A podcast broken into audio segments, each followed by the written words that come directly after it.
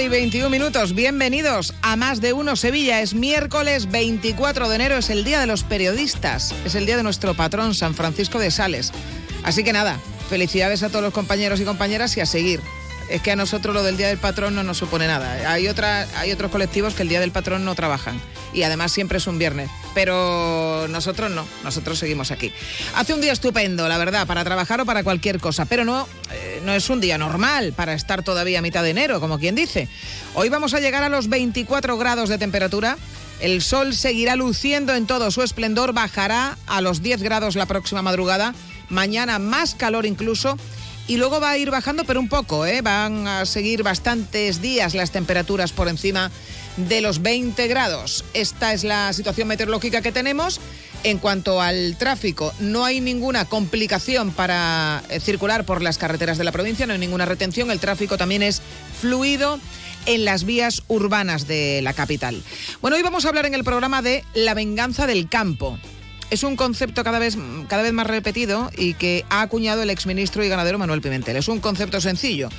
Entre las normas europeas y españolas que se aplican al campo en favor de la mejora medioambiental y la sostenibilidad y la falta de agua, el campo se revela produciendo cada vez menos alimentos y alimentos más caros. Y eso es algo que podemos constatar cada día que pasa.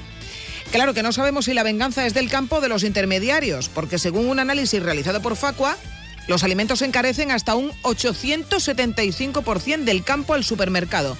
Limones, cebollas o zanahorias son de media más de cinco veces más caros en los eh, puntos de venta que en origen. Sea como fuere, querido consumidor, tenemos un problema. Vamos a hablar de ello en el programa de hoy, también de estos otros asuntos que les adelantamos en nuestro sumario.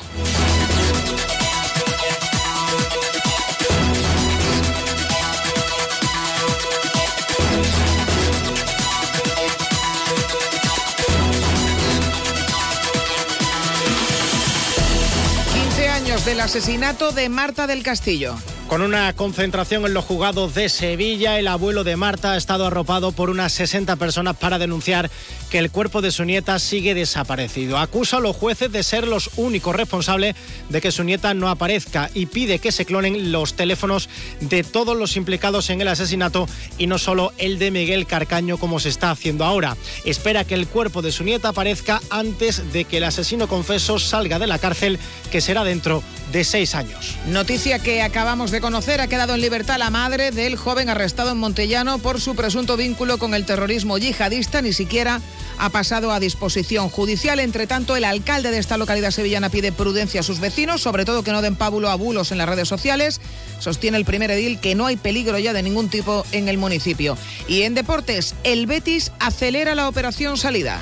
Borja Iglesias ha entrenado hoy con normalidad en la ciudad deportiva a la espera de que se resuelva su cesión al Bayer Leverkusen eh, con una opción de compra de 8 millones de euros, mientras eh, el Betis también escucha ofertas por eh, Luis Enrique. El precio que le han puesto en el conjunto blanco es de 20 millones de euros. Hoy conoceremos la lista de convocados de Quique Sánchez Flores para el partido de mañana Copa del Rey ante el Atlético de Madrid.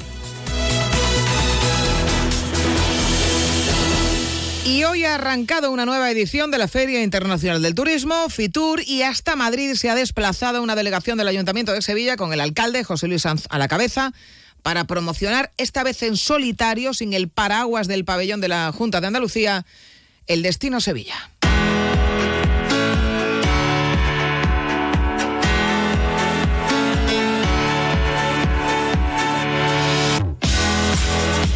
Bueno, y para contarnos todo lo que allí sucede, tenemos un equipo de enviados especiales. Está nuestro compañero Jaime Castilla. Jaime, ¿qué tal? Muy buenas tardes. Buenas tardes, Susana. Pues aquí estamos. Ya está conmigo el alcalde de Sevilla, José Luis Sanz. Buenas tardes, alcalde. Muy buenas tardes. Encantado de estar con unos ceros aquí en Fitur. Y nosotros de tenerle, alcalde. Bueno, primer día, día grande, inauguración de Fitur. Lo primero de todo, ¿cómo ha llegado? ¿Cómo están los ánimos, alcalde? Bueno, muy bien, porque llegamos ayer, durante todo el día de ayer tuvimos reuniones bastante importantes, presidente de Endesa, presidente de Telefónica, embajador de China, embajador de Estados Unidos, embajador de Francia. Y el objetivo de todas las reuniones era la misma, ¿no? Eh, el seguir mm, buscando fórmulas de colaboración con empresas o con países para que Sevilla, eh, para que sigamos promocionando esta ciudad en el exterior o para que algunas empresas sigan invirtiendo en la ciudad de Sevilla como lo vienen haciendo. Y bueno, el día de hoy eh, parece que está siendo muy productivo. Yo, esta es la Feria Internacional de Turismo, la primera del año, una de las más importantes del mundo y creo que Sevilla tenía que estar en este stand propio, con una agenda propia y con un discurso propio que tiene la ciudad de Sevilla. Alcalde, esa es quizás la mayor novedad de este año, efectivamente este stand propio, individual de Sevilla, singular. ¿Cuál es el objetivo? ¿Qué es lo que se pretende con esta, este stand propio que está incluso fuera de la zona de Andalucía? Bueno, está fuera, pero estamos a un paso. Al ladito, al ladito. Al lado está a un paso el, el stand de Andalucía. Nosotros no estamos fuera del stand de Andalucía. Tenemos también nuestro espacio en el stand de Andalucía y a un paso también del stand de Madrid, con lo cual creo que el sitio es inmejorable. Pero es una reclamación histórica del sector turístico en la ciudad de Sevilla el, tener un stand propio. ¿Por qué? Porque eh, reconociendo que la provincia de Sevilla es un, complemento eh, perfecto para la ciudad de Sevilla, pero Sevilla tiene un discurso propio en turismo, requiere por tanto una agenda propia en ferias como Fitur y por tanto necesita un, espacio propio como este stand propio que tenemos hoy día eh, en Fitur. ¿Para qué? Pues para no tener que compartir este stand con otros municipios de la provincia y poder dedicarnos todo el día, que es lo que vamos a hacer, a tener reuniones de trabajo en este stand de Sevilla. Alcalde, también entre las novedades que presentan este año está esa campaña, un importante objetivo que siempre persigue la ciudad, que es desestacionalizar el turismo, y por eso presentan Passion for Summer, esa idea de atraer al turista en verano. ¿Qué se le ofrece al turista en verano en Sevilla? ¿Cuál es la particularidad? Otra reivindicación histórica del sector, ¿no? que trabajáramos para seguir desestacionalizando el turismo en la ciudad de Sevilla. Y ese es el objetivo de la campaña, como bien has dicho.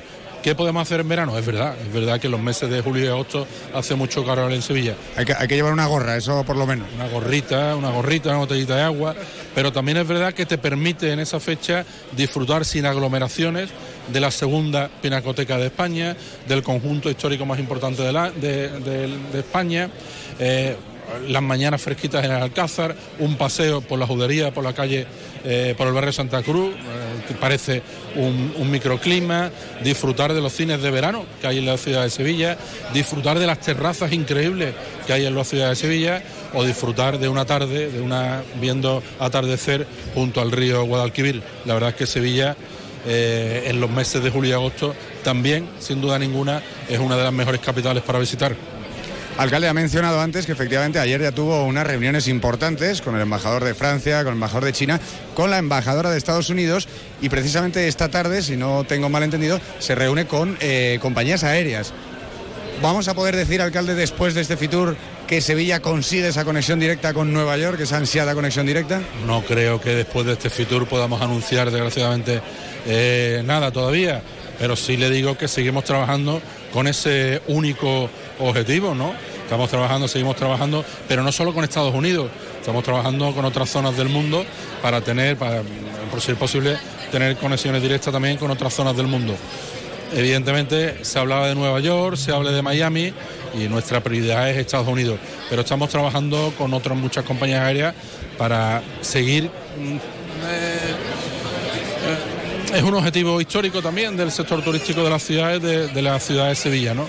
Para nosotros es muy importante pues, tener una conexión directa o con Estados Unidos o con Iberoamérica. Les recuerdo que ahora viene la conmemoración del 29, vamos a empezar a estamos ya trabajando en los preparativos de esa conmemoración y sería también pues, muy importante poder disfrutar en los próximos años de una conexión directa con Iberoamérica. Por cierto, que con la embajadora de Estados Unidos supongo que habrá hablado de esta visita tan eh, célebre que hemos tenido este fin de semana de Hillary Clinton. La embajadora supongo que conoce bien Sevilla, ¿no? Le manifesté, por un lado me excusé porque tenía, tuve un problema personal el sábado, eh, familiar y no pude estar con ella, pero le agradecí también la visita de Hillary Clinton, le dije que se lo trasladara a Hillary Clinton porque eh, este tipo de visitas de líderes estadounidenses tienen un efecto rebote luego muy importante, ¿no?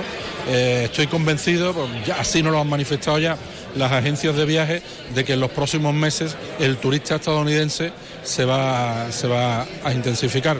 Ahora mismo el turista estadounidense es el primero en la ciudad de Sevilla, después el francés y evidentemente para nosotros es muy importante seguir cultivando, potenciando y fomentando ese turismo americano. Alcalde, seguro que muchos de esos turistas extranjeros vienen buscando a Sevilla pues el flamenco, ¿no? Sevilla es una sin duda la capital o una de las capitales más importantes del flamenco a nivel mundial y entre los reclamos que traen aquí el ayuntamiento, sin duda está la Bienal, ¿no? Este año, además, bueno, el mayor festival del arte flamenco del mundo. Además, este año con ese cartel espectacular y me refiero tanto a los artistas que van, por ejemplo, con la vuelta de Miguel Poveda, 14 años después, como el cartel de Miguel Barceló que presentamos, presentaron hace poco. Bueno, ¿qué se le ofrece ¿no? a alguien que, todavía no conozca el flamenco y también a los entendidos? Porque claro, este es un festival para todos. Mire, la, Bienal de Flamenco de Sevilla había sido siempre el mejor espectáculo de flamenco del mundo. Eh, sí es verdad que en los últimos años había perdido relevancia internacional porque los programas eh, no eran del todo buenos, porque se planificaba a última hora y el japonés no puede planificar una visita a la Bienal si no se organiza con mucho tiempo y este año hemos conseguido, aparte del cartel de Miquel Barceló, eh, impresionante, hemos conseguido cerrar un programa con tiempo y hemos conseguido cerrar seguramente el mejor programa de la Bienal de los últimos 20 años, no me cabe la menor duda. Seguramente va a ser un reclamo brutal también de la ciudad de Sevilla en los próximos meses. Alcalde, no quiero dejar de mencionar ese decreto que anunciaba ayer el presidente de la Junta, Juanma Moreno, por fin va a regular ¿no? las viviendas turísticas, eh, va a dejarlo en manos de los ayuntamientos, como ya había anunciado. ¿Qué le parece esta medida? Y bueno, yo no sé si el ayuntamiento, usted ya ha hablado de este tema muchas veces, el ayuntamiento ya tiene en mente quizás ciertas fórmulas para bueno, regular, controlar, limitar los establecimientos turísticos en una ciudad con esa industria tan potente del turismo como es Sevilla. Bueno, eh, al final el presidente de la Junta de Andalucía ha vuelto a confirmar lo que veníamos diciendo desde hace tiempo, no solo el alcalde de Sevilla, esto es una reclamación de los ocho alcaldes de Andalucía porque es un problema generalizado el que tenemos en Andalucía. Efectivamente, el decreto está a punto de aprobarse y el decreto va a contemplar que los ayuntamientos andaluces puedan regular o limitar de alguna medida con algunos instrumentos los apartamentos turísticos en algunas zonas concretas de la ciudad. Nosotros estábamos trabajando ya con algunos borradores, pero no hemos visto el definitivo y estamos contemplando ya algunos, estábamos contemplando algunos instrumentos para poder limitar y regular en ese sentido. Cuando veamos el decreto definitivo, pues evidentemente informaremos, daremos una rueda de prensa muy detallada de cómo lo vamos a hacer. Pero era un compromiso también que adquirí en la campaña electoral el poner eh, tope, limitar, sobre todo en muchas zonas de Sevilla, esos apartamentos o esas viviendas con fines turísticos, que son las que de verdad crean problemas de convivencia con los vecinos, y es otro compromiso cumplido. Pues alcalde, muchísimas gracias por atendernos aquí en este stand espectacular. Por cierto, Susana, que lo tienes que ver porque es un stand, la verdad que es precioso con el color, este color rojo de Sevilla. Alcalde, muchísimas gracias y nada, muchísima suerte que vaya fenomenal esta edición de Fitur. Muchas gracias y yo he echado de menos en este Fitur el programa en directo de Chema y Susana, pero bueno, el año que viene será. Eso es. Gracias, alcalde. Buenas tardes. Gracias. Bueno, pues sí, sí. Eh, el año que viene seguro, ¿eh? Seguro que estamos allí haciendo este programa en directo. Muchísimas gracias a Jaime Castilla, también al alcalde, a José Luis Sanz y aprovecho también para eh, dar las gracias por el eterno trabajo a Miguel Cara, que está un día más al frente del control técnico de sonido de este programa. otros compañeros se lo dicen mil veces al día, yo se lo digo una vez al año. Ha llegado el, el momento. Estoy generosa en este Día del Patrón, en este Día de los Periodistas. Vamos a hablar de la venganza del campo enseguida, vuelta de esta pausa. No se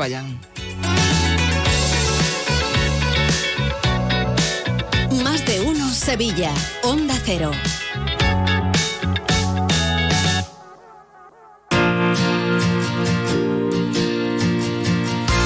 Problemas en tu comunidad de vecinos o situaciones que no sabes resolver, preguntar es el primer paso hacia la solución. Es muy sencillo. Manda una nota de voz con tu pregunta al 648-856780 o escríbenos a más de uno Sevilla gmail.com.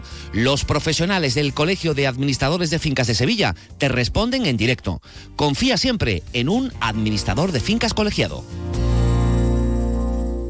En Elegido encontrarás un lugar de descanso auténticamente mediterráneo, sol, náutica, parajes naturales, patrimonio histórico y toda la huerta de Europa. Ven a Elegido y vívelo. Vive las rebajas en Los Alcores. Encontrarás todo lo que estabas buscando al mejor precio. Moda femenina, masculina, infantil, calzado, decoración y complementos para el hogar, deporte. No las puedes dejar escapar. ¿Hay ganas de rebajas? A92, salida 7, Alcalá de Guadaira, Sevilla. Centro Comercial Los Alcores. Mucho donde disfrutar. En Kia llevamos 30 años esperándote, porque mientras tú estabas rebobinando cintas con un boli, Kia Sportage no ha dejado de avanzar. Pero no pasa nada, llegas justo a tiempo. Kia Sportage, 30 años esperándote. Solo en la red Kia de Sevilla. Kia, movement that inspires. Para estar al día de toda la información deportiva sevillana, síguenos de lunes a viernes en Noticias de Sevilla 8 y 20 de la mañana con Grupo Avisa. Concesionario oficial Volkswagen, Audi, Seat y Skoda. Extremadura, un lugar extraordinario donde volver a conectar contigo mismo a través del patrimonio, la cultura, la naturaleza y sus gentes. Una tierra donde todo se convierte en extraordinario. Conoce todo lo que Extremadura te ofrece en Fitur 2024. Extremadura Extraordinaria, cofinanciado por la Unión Europea, Junta de Extremadura.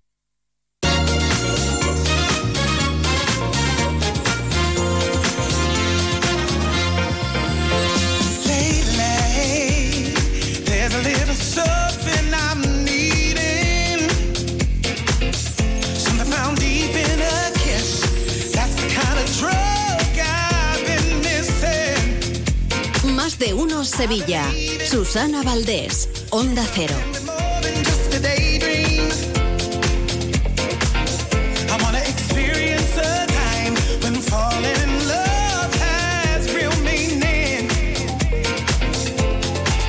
I don't need Lo estamos comprobando día a día, esta racha inflacionista que llevamos sobre nuestros hombros y que esquilma nuestros bolsillos, tiene en los alimentos, en los productos de la cesta básica, los principales incrementos. Lo del aceite de oliva ya es que es casi prohibitivo para muchas personas.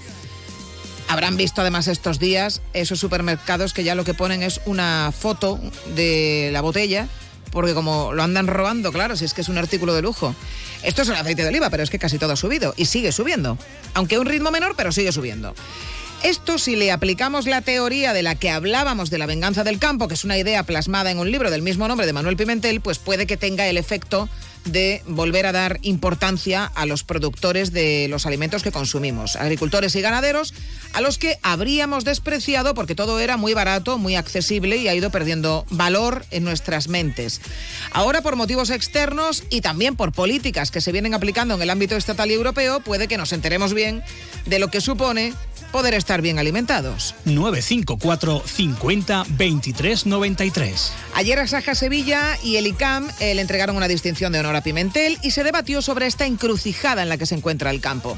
La amenaza más potente es sin duda la sequía que está afectando tanto a la producción como a, eh, a los precios. Pero las organizaciones agrarias también denuncian que se están aplicando políticas urbanitas, si lo queremos llamar así, que se basan en priorizar pues las correcciones medioambientales, que eh, el campo y la actividad agraria y ganadera sea cada vez más sostenible y que esto no es muy compatible con el negocio tal y como está la cosa. Esas normas limitan y encarecen la producción agraria al tiempo que cada vez dependemos más de terceros países a los que les estamos comprando ya muchísimas cosas, ¿eh? por ejemplo, calabacín, tomate. ¿Tendremos, ¿Tendrá necesidad España de comprar tomate habiendo aquí tomate? Bueno, pues compramos tomate a otros países, por ejemplo, a Marruecos. Si no se producen alimentos, la cesta se encarece, pero ¿por qué es complicado? ¿Por qué se plantea esta encrucijada entre un campo sostenible y con un mayor respeto medioambiental y un campo productivo? Déjanos una nota de voz con tu opinión en el WhatsApp de Más de Uno Sevilla, 648 85 67 80. Y ya que estamos, ¿es el campo el que se venga o el que se vengaría con productos cada vez más caros? ¿O es lo que ocurre en ese camino que lleva el alimento del campo al lineal? Porque según el análisis de precios que ha realizado la Organización de Consumidores Facua, los alimentos se encarecen en hasta un 875% del campo al supermercado, ¿eh? que se dice pronto. Lleva esta organización años pidiendo a los gobiernos que pongan un doble etiquetado de manera que los consumidores podamos saber cuánto han cobrado los agricultores por los productos que se venden y a cuánto los estamos pagando en esos supermercados. Rubén Sánchez es el portavoz de Facua. Desproporcionado, especulación clara, pero hace falta un doble etiquetado para que el consumidor sea consciente de lo que está ocurriendo y además pueda tomar decisiones de compra valorando no solamente lo que pagamos nosotros, sino lo mucho o poco que le han llegado a pagar al agricultor o al ganadero. Un protocolo que debería aprobar el Ministerio de Agricultura, Pesca y Alimentación, ese doble etiquetado como imposición regulatoria para cualquier producto que provenga del campo.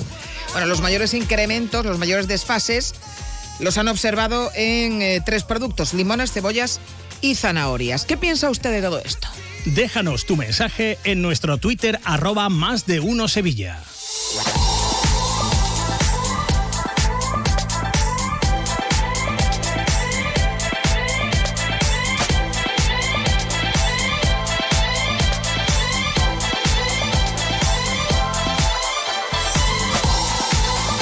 Vamos a analizar todas estas cuestiones y para ello hablamos a esta hora de la tarde, 12 y 41 minutos, con Ricardo Serra, presidente de Asaja Sevilla. Señor Serra, ¿qué tal? Muy buenas tardes.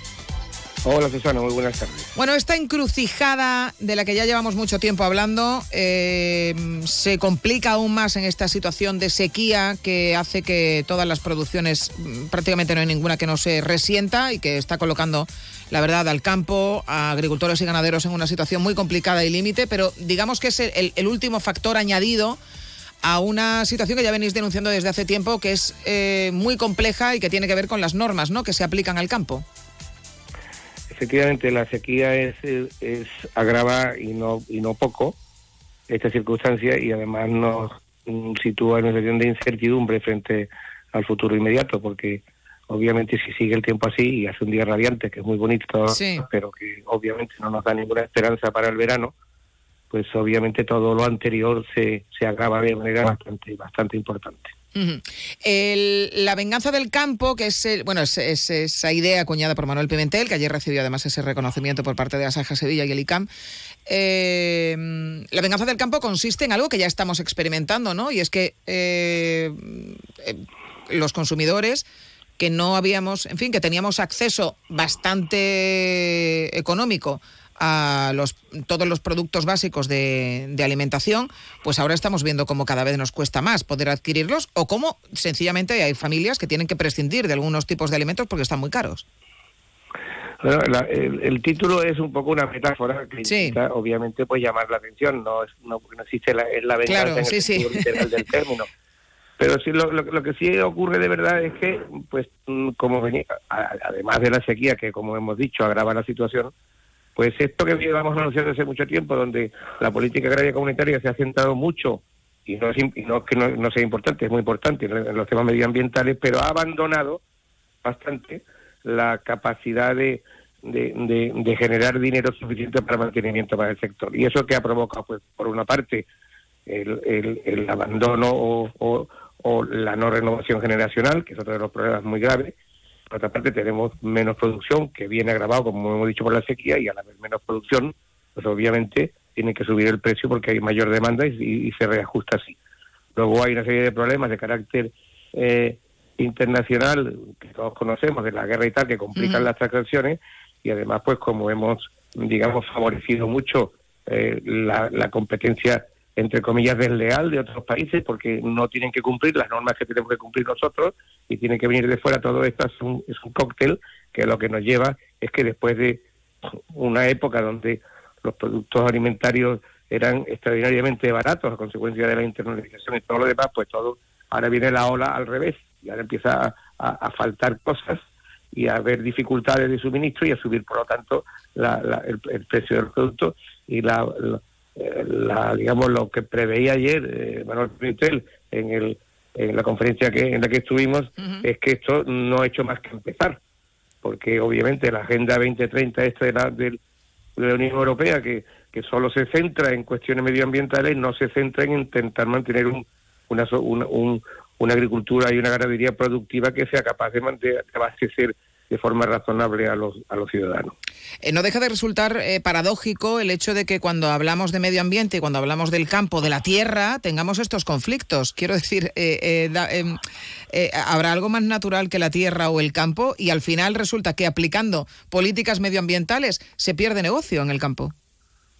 Claro, no debería de ser un problema. Justamente lo que teníamos que hacer es hacerlo, hacerlo compatible, pero pensando en las dos cosas. Hay una frase que, que se ha repetido muchas veces y creo que es muy afortunada para definir, que es que eh, eh, los agricultores, la agricultura no puede ser verde si sus números están en rojo.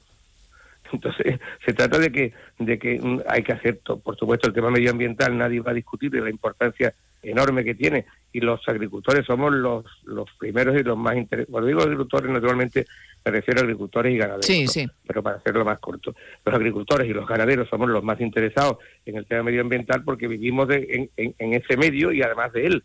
Pero por otra parte, eso tiene que ser compatible con que al final salgan los números, porque si no salen los números, pues al final la gente lo que hace es que cierra o se va y por supuesto la generación siguiente, que es uno de los grandes problemas que tenemos, no no toma el digamos el relevo. Y esto a la larga pues ha ido digamos mm, mm, perjudicando a la situación y llega un momento en que de repente pues se ha, se ha producido por lo que todos estamos viendo y yo no sé qué ocurrirá, pero eh, la predicción de de, de Manuel Pimentel es que esto no ha hecho más que empezar. En ese, eh, eh, cuando hablamos de, mm, de hacer una agricultura, una ganadería, pues cada vez más sostenible, eso evidentemente implica limitaciones, implica cambios en los sistemas productivos que tienen que ver mucho con, bueno, pues con conceptos generales. Pero cuando estamos en una situación de sequía como la que estamos y con los expertos también anunciando que esto, como el, tema del encarecimiento de los productos eh, alimentarios no ha hecho más que empezar porque vamos a un- unos ciclos cada vez más secos como consecuencia del cambio climático, eh, eh, también parece que se echa de menos cierta adaptación del sector o cierta concienciación del sector de que se tiene que aclimatar, nunca mejor dicho, a lo que nos rodea. Hay determinados cultivos que a lo mejor simplemente en unos años no se van a poder hacer por el consumo hídrico que tienen. Bueno, en- yo creo que la, la- la agricultura y la ganadería en España y muy especialmente en Andalucía, en Andalucía ha sufrido una extraordinaria revolución en cuanto a adaptación a todo eso de que hemos hablado. O sea, yo creo que la mejora de los sistemas de riego, la modernización de las explotaciones, el control absoluto de los de los plaguicidas y todo esto mm, por la necesidad, porque es que si no no era rentable. Y entonces mm, se ha hecho un esfuerzo tremendo y, y creo que no no siempre ni reconocido ni conocido por parte de, lo, de, de la ciudadanía, ¿no? Eh, sí que es verdad que hay, bueno, llevamos, no sé si son dos, o ahora mismo de, de memoria, tres años prácticamente, los dos últimos años prácticamente no se ha podido sembrar el, el arroz. Sí. En, en- en el Bajo en la zona del final del tramo del río, y este año, pues por el camino que vamos, vamos camino de lo mismo. Y eso no solamente es un desastre para los agricultores que están en esa zona, también es un desastre para los pueblos que viven una parte muy importante de la economía de ese cultivo. Y todas estas cosas, obviamente, mm, hay que contemplarlas y volvemos otra vez a lo mismo. Si, si al final no conseguimos entre todos buscar soluciones, si el tema del, del agua, que es de una extraordinaria gravedad y que requiere una pensada sobre eh, cómo administramos, no solamente cómo lo administramos los agricultores, sino cómo mm, de alguna manera incrementamos la capacidad de embalsar para guardar cuando llueve, porque hay días que llueve y que viene una avenida y, y estas cosas pasan Mm. mucho últimamente, de repente llueve de golpe todo lo, lo- increíble y para un mes pues todo ese agua, mucha de ese agua podría aprovecharse mediante un sistema de captación, de almacenamiento y demás para, para cuando ya no ven, para cuando ya no esté. Entonces estas cosas eh, echamos de menos que, que de alguna manera se, mm, pensemos en blanco y algunas, a lo mejor algunas maneras de, la de gestión tenemos que cambiarlas desde el punto de vista de la administración a la hora de, de hacer más presas o, o de mm, promover balsas que de alguna manera retengan cantidad, en fin, todo esto hay que, darle vueltas, porque si no lo hacemos, pues ocurrirá lo que está pasando, cada vez tendremos una agricultura con más problemas, más y además una, un, un abandono del sector con lo que todo eso conlleva. Eh, eh, ¿Cómo puede influir en todo esto de lo que estamos hablando la entrada de terceros países a los que cada vez les compramos más productos? Que probablemente esté pasando con ellos lo que pasó en su día con España y por eso nos convertimos en la despensa de Europa, no lo sé. Bueno, la entrada, la entrada de terceros países ya está, eso no, no, no es que esté ocurriendo. Ya tenemos, no, eh, es muy fácil que, que se vean, cualquiera puede ver que en determinados momentos hay naranjas de Sudáfrica o de Marruecos o tomates, como has dicho hace un rato, o, o- o- o no hay más que irse a un supermercado y mirar la letrita pequeña para ver de dónde vienen los garbanzos en una inmensa mayoría en cualquier supermercado. Si se miran están son son de México o en sitios como estos. O sea ya ya estamos invadidos. Lo, lo, lo que piden los agricultores en este tema es que lo que llaman las cláusulas de espejo. Es decir si, si yo tengo que producir con unas limitaciones por cuestiones de carácter ambiental o sanitario o todo lo demás pues quien compite conmigo que, que- que cumplir las mismas reglas lo que no puede ser es que yo esté cumpliendo una serie de cuestiones de carácter, eh, digamos, ambiental, protegiendo el medio ambiente y, no haciendo determinadas cosas para, para aumentar la diversidad y todas estas cosas que tanto se hablan, y quien compite conmigo no lo haga, porque entonces yo estoy en un recinto de peor. Esto es como jugar al fútbol, donde eh, eh, cada equipo eh, tiene unas reglas distintas y uno puede darle con la mano y otros no. ¿Eh? Pues estas cosas, obviamente, a, medio y a largo plazo tienen sus consecuencias y es lo que estamos viendo. Y una última cuestión, bueno, hemos visto, eh, quería preguntarle por los ánimos en el sector. Eh, hay puntos de Europa, por ejemplo en Alemania hay movilizaciones de agricultores bastante intensas, en este caso por una eliminación que ha hecho el gobierno del, del subsidio del gasóleo. También el día 1 de febrero, agricultores de la provincia de Huelva van a venir a Sevilla exigiendo más eh, inversión, que se hagan más obras de infraestructura hidráulica, precisamente para esto de lo que hablábamos antes, para tener más recursos de almacenamiento o otras vías para, para poder regar cuando, cuando no llueve. ¿Cómo estarían los ánimos del sector aquí en Sevilla? Pues los ánimos están muy caldeados. Lo que pasa, vamos a ver, varias cosas. Uno, el, el agricultor vive ahora, digamos, en- extraordinariamente preocupado por el tema del agua. Que eso, de alguna manera, eh, es mm, radical. Y, y se ha dicho, eh, hoy esta mañana en alguna noticia, creo que en, en esta misma radio, que eh, Europa dice que el, el- el cabreo, perdón por la expresión de los agricultores, es por cuestiones que dependen de, mm, de los, de, la- de los propios estados. No es verdad. El, el, el- el rechazo frontal, el, el cabreo y el y que, que hay en todo el, en- solamente en España, sino en toda Europa, está la PAC 2030 que se han primado enormemente todas las cuestiones medioambientales, que están muy bien, pero se están olvidando, se han olvidado desde hace mucho tiempo las cuestiones, centrarse en la producción y en la protección y en proteger a, lo- a los agricultores a, a que sigan pudiendo mantener su actividad de una forma razonable. Y ya vaticino que mm, España salió, fue el primero que salió, recuerden aquella manifestación enorme que hubo en Madrid, que hubo fue eh, extraordinaria y volverá a salir sin duda. De hecho, pues creo que la semana próxima tenemos reuniones del, de Asaja Nacional para ver el calendario de movilizaciones, porque obviamente no es solamente Alemania o Francia o Bélgica la que tiene un enorme rechazo a todo esto, sino es prácticamente todos los países de Europa. Y esto debería, frente a las elecciones que hay ahora en, en, en junio para, para la Unión Europea, en- eh, para el Parlamento Europeo, debería hacer pensar a los políticos que o se toman en serio eh, el tema agrario o va a haber un manifiesto rechazo y apoyo a, a todos aquellos grupos, ya ha pasado en Holanda, que apoyen que apoyen de una vez por todas a volver a una agricultura que sea capaz de mantener la producción en, en- en Europa para que nos autoabastezamos en una situación de crisis. Ricardo Serra, presidente de Asaja Sevilla, muchísimas gracias por atendernos, como siempre. Un abrazo. Gracias a vosotros por darnos la voz. Gracias y un abrazo a todos.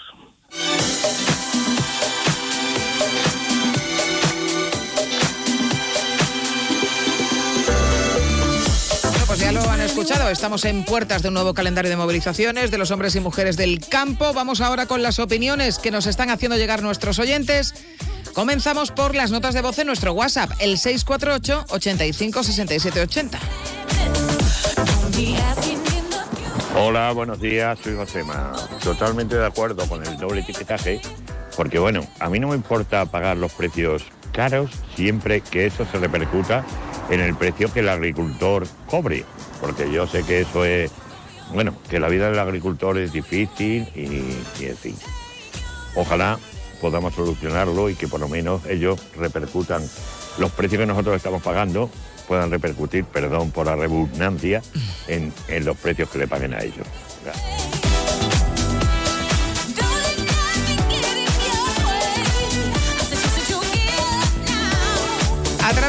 Nuestra cuenta de Twitter o de X, es que ahora se llama X, pero seguimos llamándolo Twitter, en arroba más de uno Sevilla, tenemos ahí la intervención de eh, nuestro querido Guillermo Ferrer, que nos dice, eh, Tommy Road lo ha explicado ya muchas veces.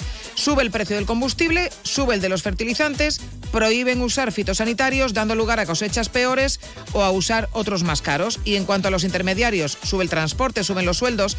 ¿Hay que darle una vuelta al tema ambiental del campo? Sí. Por ejemplo, es un disparate sembrar aguacates con el consumo de agua que tienen en Málaga o aumentar regadíos en Doñana. Pero la política agraria y energética de la Unión Europea es un auténtico disparate. No digo que no haya abusos en los intermediarios, pero el agricultor cobra poco por kilo porque produce por por miles de kilos. Cada limón individualmente tiene muchos costes. Almacenarlos, transportarlos una vez producidos ya es comparativamente carísimo.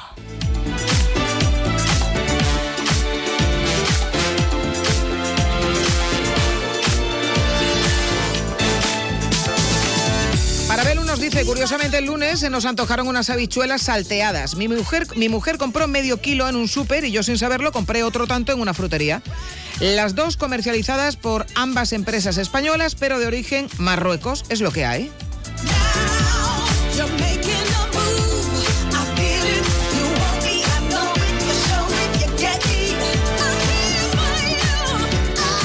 Richard nos dice, siempre he oído que el problema de los precios de los productos agrícolas eran los intermediarios. Y con eso, ¿quién pelea?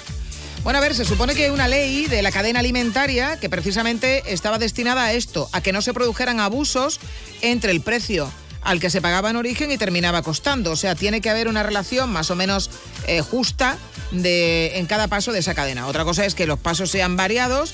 Eh, Guillermo, por ejemplo, ha explicado ¿no? algunas cosas de eh, por qué se encarecen también los productos en medio del, del camino. No, esto no es tan sencillo como estaba en la mata, ahora está en tu casa y eh, te han subido el precio pues un 500%. Es que en medio se le hacen cosas a, estos productos, se almacenan, se transportan y todo esto evidentemente cuesta dinero. Otra cosa es que nos parezca una barbaridad que esto suba un ochen- 875%, como ha denunciado Facua. Buenas, soy agricultor y le voy a hablar un poco del sector. Eh, la verdad es que lo que ha dicho aquí el presidente de Asaja es totalmente de acuerdo, que mm, el problema viene de terceros países, que la mano de obra es más barata, los plaguicidas que echan son mucho más baratos porque no tienen, no tienen ningún tipo de control y nosotros por, mm, por Europa, por la PAC, pues sí que tenemos que llevar un control de plaguicidas y también, también el tema del, del gasoil que se mueve, que se mueven los tractores, también está, está más caro que hace años, así que por mucho que hayan subido los precios y, y que se habla de, la cadena, no, el problema no viene tanto de la cadena como, como de los costes que hemos tenido eh, a lo largo del año. También el abono que, que ha subido, se ha triplicado el precio. Entonces todos esos costes se suman para una producción muy pequeña por el tema de la sequía. Pues muy bien explicado, le agradecemos muchísimo a este oyente, además agricultor, eh, su opinión. Lolo nos dice en arroba más de uno Sevilla, maltratamos lo que tenemos y acabaremos comiendo la mierda sin control que viene de fuera. Nos lo merecemos, por tontos. Y me callo antes de que Susana me mande a callar otra vez. No, yo no te he mandado a callar nunca. Pero que te digo es que, eh, y no precisamente cuando hablas con el, eh, cuando tuiteas con el programa, sino como te sigo, es que yo te sigo, pues veo que, en fin, a veces te... Pero que es por ti, ¿eh? mi recomendación, que hay que vivir más tranquilo, pero bueno, que si no, pues cada uno que haga lo que quiera. Mm, bueno, lo que viene de fuera no viene sin control, ¿eh? pasa también los controles sanitarios. Eh, a menos que uno lo compre en un establecimiento no regulado, que evidentemente no lo recomendamos.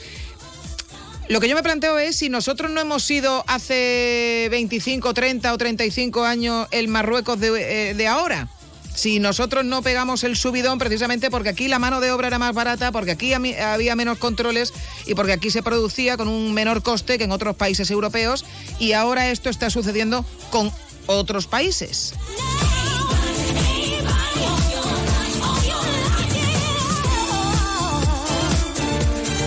El campo consume el 80% del agua, la industria un 14%, pero es que se están regando los olivos, árboles que nunca se han regado, campos de golf, etcétera. Al final los más perjudicados seremos los ciudadanos que asistiremos a los cortes de agua y a la subida de la tarifa. Bueno, lo dejamos aquí, que no me queda tiempo para más, pero volvemos enseguida con más cosas en Más de Uno Sevilla. No se vayan.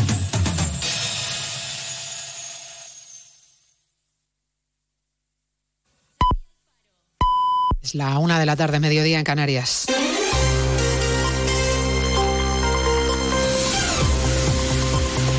Noticias en Onda Cero. Tardes, les avanzamos a esta hora algunos de los asuntos de los que hablaremos con detalle a partir de las dos en Noticias Mediodía, empezando hasta ahora en el Tribunal Supremo a punto de tomar posesión Álvaro García Ortiz como fiscal general del Estado, otra vez porque para esta nueva legislatura vuelve a contar con la confianza del Gobierno a pesar del informe contrario del Poder Judicial, de la fuerte contestación interna y del reciente fallo del Alto Tribunal que le atribuyó una desviación de poder por el ascenso de su antecesora Dolores Delgado. Al acto asiste el ministro de Justicia, Félix Bolaños, que ha pedido seriedad ante las críticas y el malestar que han generado, que ha generado la enmienda pactada con Junts que blinda los delitos de terrorismo. Bolaños diferencia unos actos terroristas de otros. Seba Llamazares. No es el terrorismo de ETA el que estamos amnistiando, ha querido decir y ha dicho el ministro Bolaños. Descarta así que Tsunami y los CDR, procesados por tenencia de explosivos para subvertir el orden constitucional, sean delitos no amnistiables. ¿De verdad alguien cree que es comparable el proceso independentista con el terrorismo que sufrió España durante décadas? ¿De verdad alguien lo cree? Lo que todos entendemos por terrorismo, lo que España sufrió durante décadas de terrorismo, eso está fuera de la amnistía. De García Ortiz ha destacado su compromiso y gran conocimiento, su gran labor en la Fiscalía y su toma de posesión es la prueba, dice, de que las instituciones democráticas funcionan, pese a quien se afana por desprestigiarlas. El Partido Popular no descarta ninguna vía para denunciar el acuerdo del PSOE con Junts para enmendar la ley de amnistía y blindar los delitos de terrorismo. El portavoz Borja Semper en Antena 3 decía esta mañana que entiende el bochorno y el enfado ciudadano ante la clasificación que hace el gobierno del terrorismo. La pregunta es a dónde nos lleva todo esto. ¿Cuál es el escenario eh, que, que quienes nos están viendo pueden vislumbrar en el futuro de la convivencia en el conjunto de España? ¿Qué vale? ¿Qué no vale? ¿Que, que- que hay terrorismo cookie? ¿Hay terrorismo de baja intensidad? ¿O todo es violencia? Yo creo que estos matices lo que perjudican es al Estado de Derecho y perjudican, por lo tanto, también a la verdad, al valor de la palabra dada. Víctima del terrorismo de ETA fue el concejal del Partido Popular, Manuel Zamarreño, por su asesinato. Se sientan desde hoy en el banquillo los exdirigentes etarras, Javier García Gaztelu, alias Chapote, y Aránzazu, Gallastegui, Amaya. Ambos se han negado a declarar, pero ahí han estado en la Audiencia Nacional. También ha estado presente la hija del concejal asesinado, Zamarreño. Yo creo que ha sido eh, lo más duro de, de todo el juicio, ver esas caras y esas miradas de, de que no se han arrepentido de lo que hicieron. En el Congreso de los Diputados sigue el desfile de ministros para avanzar sus prioridades de esta legislatura. Turno hoy para Óscar Puente, el titular de Transportes, que ha avanzado que se va a iniciar un proceso de diálogo con el sector aéreo para explorar la viabilidad de restringir los vuelos cortos. Cámara Baja, Margarita Zavala. Es uno de los asuntos pendientes con los socios de gobierno, como el traspaso de Rodalí. Es un proceso que Puente ha puesto como ejemplo. A veces Cataluña es punta de lanza, ha dicho, y es justo reconocerlo. Un modelo al que se va a sumar en breve, por cierto, el País Vasco. Estamos acordando la cesión de cercanías. Tengo que decir que va muy bien y que muy pronto anunciaremos el acuerdo. El modelo parte de lo que ya hemos aprendido en Cataluña. Pese a estas buenas palabras del ministro, Junts le ha acusado de llevar a cabo un centralismo feroz que siempre perjudica a Cataluña. El PP ha acusado al ministro de vivir en un mundo de color de rosa donde todo siempre va bien. No hay supervivientes en el accidente de un avión militar ruso que llevaba más de 60 prisioneros de Ucrania a bordo. Ha ocurrido en la región fronteriza de Belgorod. El Kremlin acaba de acusar a Ucrania de haberlo derribado y habla de acto terrorista. Moscú, Chavicolas. Fuentes del Estado Mayor ucraniano han informado que sí, uno de sus misiles ha derribado el avión militar ruso, pero según Kiev, este aparato transportaba armamento, en concreto cohetes S-300. Moscú asegura que la aeronave de transporte militar modelo Ilyushin 76, que se ha estrellado en la región rusa de Belgorod, limítrofe con Ucrania, llevaba 65 prisioneros de guerra. El Ministerio de Asuntos Exteriores ruso ha calificado lo sucedido como un acto bárbaro de terrorismo. Desde el Parlamento ruso acusan a Ucrania de haber disparado y de haberlo hecho utilizando armamento occidental. A partir de las 2 de la tarde hablaremos de Estados Unidos, de Donald Trump, que ha vuelto a ganar en las primarias republicanas, esta vez en New Hampshire, con 10 puntos de ventaja sobre Nikki Haley, ya sin Ron DeSantis en la carrera. Haley se niega a abandonar y se lo juega todo en la siguiente parada, en Carolina del Sur. La Policía Nacional ha desmantelado en Valencia uno de los macrolaboratorios de producción de éxtasis más grandes de España. Hay 12 detenidos. Arancha Martín. El laboratorio estaba en una casa de campo en Sueca, en Valencia, en una zona boscosa con caminos de difícil acceso, lejos de miradas indiscretas. Y aún así llamó la atención el trajín de la zona, el fuerte olor químico que se extendía o el uso de mascarillas industriales por, partes de, por parte de quienes entraban o salían. Además de los 12 detenidos en Sueca y en Altea, en Alicante, se han intervenido cerca de 2.000 litros de éxtasis, otros 1.000 de precursores para producir el éxtasis y 1.000 más de residuos químicos. Su transformación habría dado cerca de 2.200 kilos de droga sintética. Se lo contamos todo a partir de las 2, como siempre, en una nueva edición de Noticias Mediodía, la de este miércoles 24 de enero. María Hernández, a las 2, Noticias Mediodía.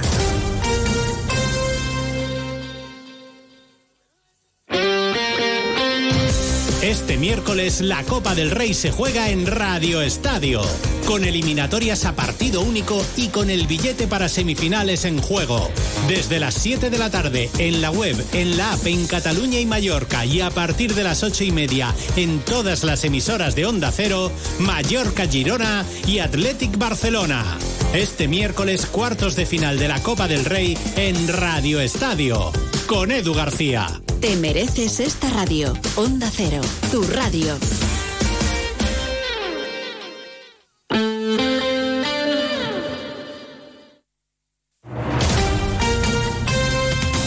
Andalucía, Onda Cero.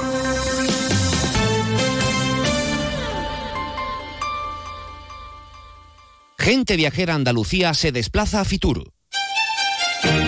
Contamos lo más destacado de la oferta de Andalucía en la Feria Internacional del Turismo desde Madrid con un amplio despliegue informativo y un programa especial el jueves 25 a las dos y media de la tarde con los protagonistas de esta importante cita turística.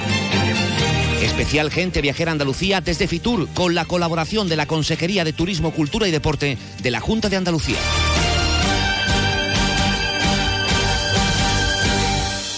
Sobre todo, Onda Cero Andalucía. En Onda Cero, Noticias de Andalucía. Marcha con. Hola, ¿qué tal? Buenas tardes. Hacemos a esta hora un repaso de la actualidad de Andalucía de este miércoles 24 de enero. El presidente de la Junta, Juanma Moreno, ha inaugurado el pabellón de Andalucía en la Feria Internacional de Turismo, donde ha destacado que el pasado año 2023 Andalucía recibió a más de 34 millones de viajeros, pero que la previsión para este año 2024 son aún más optimistas, superando los 35 millones de viajeros, creciendo así un 3,5%. Ya se están empezando a producir los primeros contactos, los primeros actos programados en esta primera jornada de esta Feria Internacional del Turismo. En Sevilla, el alcalde de Montellano, eh, donde la policía detuvo el pasado domingo al joven sirio de 17 años acusado de preparar un atentado yihadista, ha tranquilizado a sus vecinos, ha pedido a la población que no difunda rumores por Internet, ha apelado a la tranquilidad y a la calma de toda la población y a que no rechacen a otras familias acogidas en el municipio. También hemos conocido que la madre del joven ha quedado en libertad después de que fuese igualmente arrestada por la Policía Nacional. No ha llegado a pasar a disposición de la Audiencia Nacional. En sucesos, la Policía Nacional ha desarticulado en Málaga, en la zona de la Costa del Sol, una red de asaltantes de viviendas de lujo. Se han cometido más de 70 robos y hay seis personas detenidas. Málaga, José Manuel Velasco. La organización criminal estaba compuesta por exmilitares de países de la antigua Europa del Este, a cuyos integrantes armados y con altos conocimientos en maniobras de asalto se atribuye 71 robos con fuerza en domicilios y establecimientos, la mayoría de ellos perpetrados en áreas residenciales de lujo de Marbella. Y seguimos ahora con el repaso de la actualidad de cada provincia. Lo hacemos como cada día por Almería. En Almería, la Real Federación Española de Fútbol denuncia ante la Guardia Civil extracción de material del bar por audios filtrados del partido Madrid-Almería, un hecho que califica de extremadamente grave y por el que tratará de depurar responsabilidades. En Cádiz, agentes de la Policía Nacional han detenido en Algeciras a dos menores como presuntos autores de un delito de lesiones graves con arma blanca tras el apuñalamiento en la calle a un hombre el pasado día 19. En Ceuta, la Fiscalía ha pedido más de 30 años de cárcel para el policía local que disparó a su mujer en presencia de su hija. Ocurrió en 2022 cuando la pareja había comenzado con los trámites de separación. Además de esta pena de cárcel, queda inhabilitado de cualquier empleo público y una orden de alejamiento hacia sus hijos. En Córdoba, el Banco de Alimentos reduce la cantidad de ayuda recibida en el último año, la más baja de las últimas 14 campañas, con algo más de 2.800.000 kilos. En 2023, el Banco de Alimentos de Córdoba recogió 439 kilos de frutas y hortalizas en el reparto de productos procedentes de la Unión Europea y el Gobierno se distribuyeron 603.000 kilos. En Granada, las instituciones de la provincia han arrancado en Fitur con buenos datos. Se recupera parte del turismo extranjero perdido tras la pandemia. El porcentaje de visitantes extranjeros ha crecido un 21,69% este 2023 y además se han superado los 5 millones de pernoctaciones. En Huelva hoy se habla de las inversiones para el espacio protegido de Doñana por parte de la Junta de Andalucía. Son 15 millones para el cuidado, la conservación y la prevención de incendios, así como para el apoyo a las empresas locales de turismo activo para ayudar a dar a conocer el patrimonio medioambiental del Parque Nacional. En Jaén destacamos que la Diputación volverá a estar presente en la Feria Internacional de Turismo Fitur, un escaparate en el que este año mostrará como principales reclamos la gastronomía jienense de la mano de los restauradores Estrella Michelin de la provincia, el oleoturismo, sus caminos naturales y los aceites de oliva virgen extra Jaén Selección. Y en Sevilla hoy se cumplen 15 años de la desaparición y asesinato de la joven Marta del Castillo, un crimen que conmocionó a toda España y por el que Miguel Carcaño cumple una condena de 21 años de prisión. La familia se ha concentrado hoy ante la Audiencia Nacional pidiendo que se repita el juicio. Eh, llegamos así a la 1 y 11 minutos de la mañana. Las noticias de Andalucía vuelven aquí a su sintonía de Onda Cero a partir de las 2 menos 10 de la tarde. Onda Cero. Noticias de Andalucía.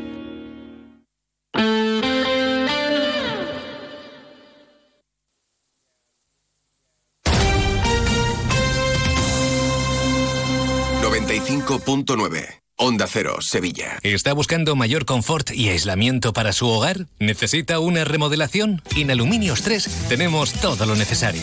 Ventanas de aluminio con y sin rotura puente térmico, PVC, mamparas de ducha, persianas, mosquiteras y accesorios. Somos fabricantes y montadores. 40 años avalan nuestra profesionalidad y calidad.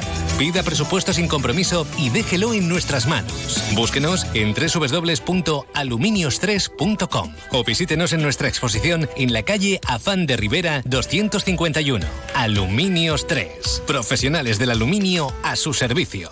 Y ahora aprovechate de las subvenciones de hasta 3.000 euros por cambiar las ventanas, gracias a los fondos Next Generation.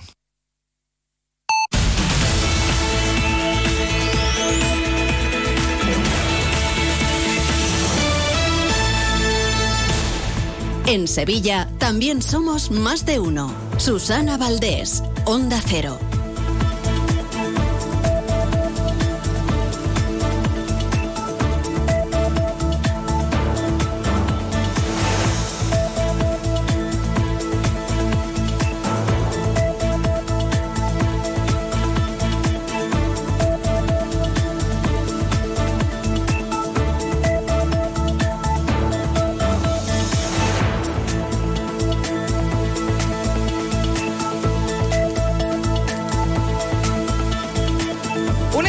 Minutos de la tarde, seguimos en directo en Más de Uno Sevilla.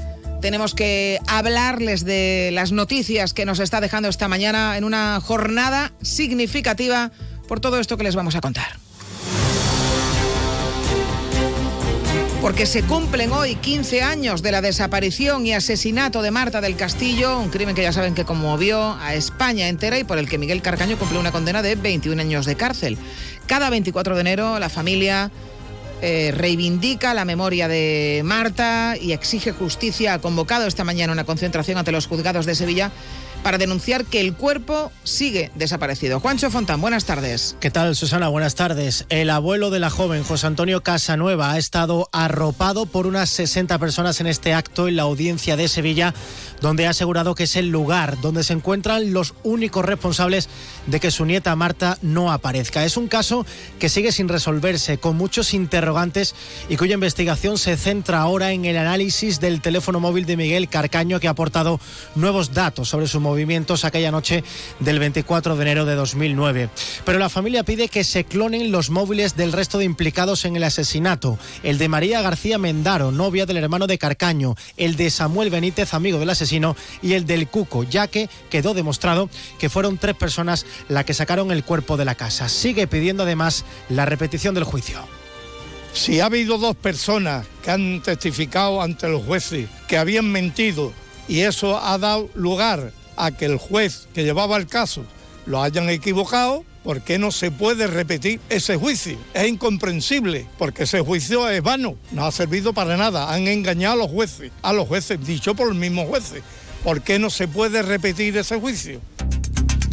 Un caso que siempre ha sido dramático para la familia, ya que los padres sufrían un nuevo golpe cada vez que el asesino confeso cambiaba de versión. Cada nueva pista les hace albergar nuevas esperanzas que luego acaban siempre igual, con un mazazo y una recaída que les hace revivir lo ocurrido aquella noche. Pero la familia sigue sin tirar la toalla. El abuelo sigue ahí, a sus casi 90 años, buscando cada nuevo dato que llega. Espera que el cuerpo de su nieta aparezca antes de que salga Carcaño de la cárcel, que será dentro de seis años. Espero que no, porque ya ha pedido varias veces el salir de la cárcel y los jueces se lo han denegado, ¿no? Yo posiblemente me vaya ya antes que salga este individuo de la cárcel, porque ya con la edad que tengo, son 87 años para 88, yo creo que ya poco me queda de vida. Y solo le pido al Supremo justicia, pero al Supremo que tenemos todo, el de arriba, el que nos ajustará el día de mañana, nos hará justicia. En eso sí confío. Y frente a esta situación nos encontramos con un asesino, Miguel Carcaño, que ha sido incapaz de decir la verdad. Si la noche de enero de 2009 no se hubiera cruzado en su camino, hoy Marta tendría 32 años. Hoy la joven, si no se hubiera tropezado con él, estaría viva, con toda una vida por delante y mil sueños por cumplir.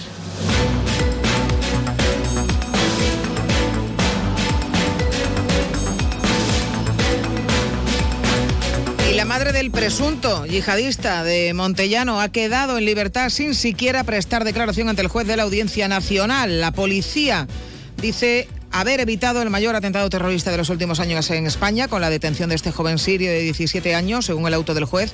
Había preparado y probado explosivos con, lo que, con los que pretendía inmolarse en el instituto. Este menor ya ha pasado su primera noche internado en un centro de menores donde pasará aquí seis meses que pueden ser prorrogables. El auto del juez asegura que había probado explosivos con los que pretendía inmolarse en el instituto y que está altamente radicalizado en el Daesh. Apunta además que es homófobo y antisemita. El auto asegura también que había fabricado una bomba casera con diferentes sustancias que estaba lista para usarse. Agentes de paisano llevaban días vigilándolo, como ha contado hoy el alcalde de la localidad, Curro Gil.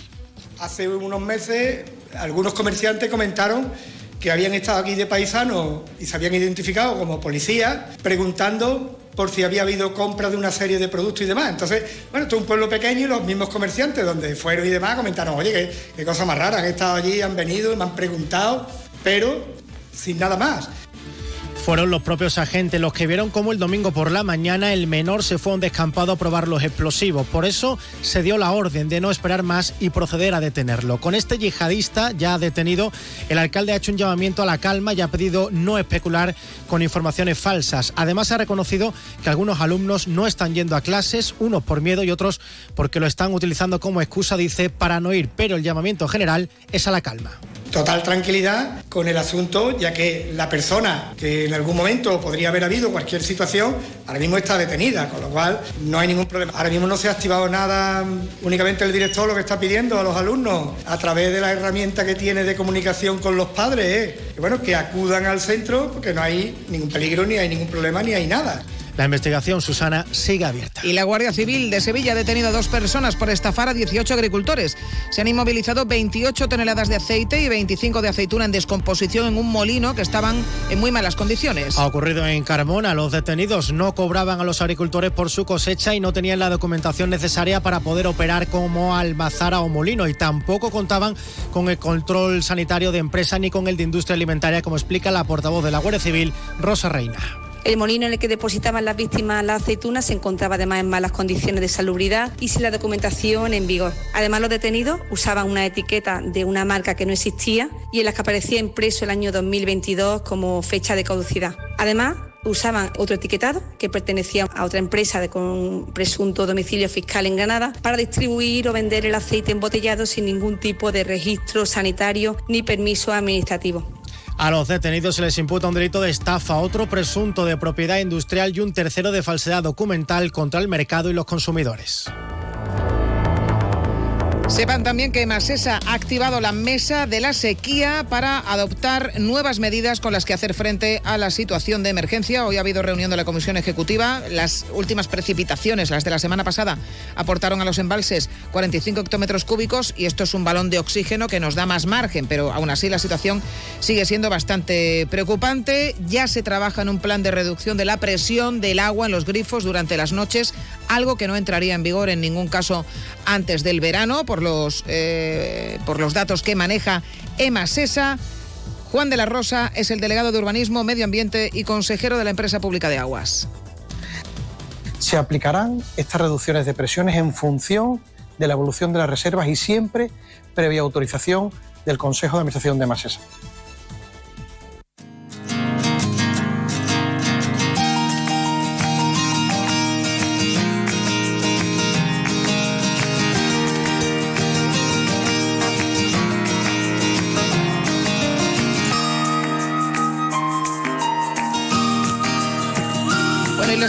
Una cosa más. El Grupo Planeta ha presentado esta mañana un acuerdo con la Junta de Andalucía sobre educación digital. Aula Planeta va a desarrollar en los colegios andaluces un programa de formación digital para alumnos y profesores. Se han presentado los recursos y aplicaciones de este programa en un acto al que ha asistido la consejera de Educación, Patricia del Pozo, que ha destacado el impulso a la transformación digital con la llegada de más de 70.000 recursos digitales a las aulas andaluzas gracias a Aula Planeta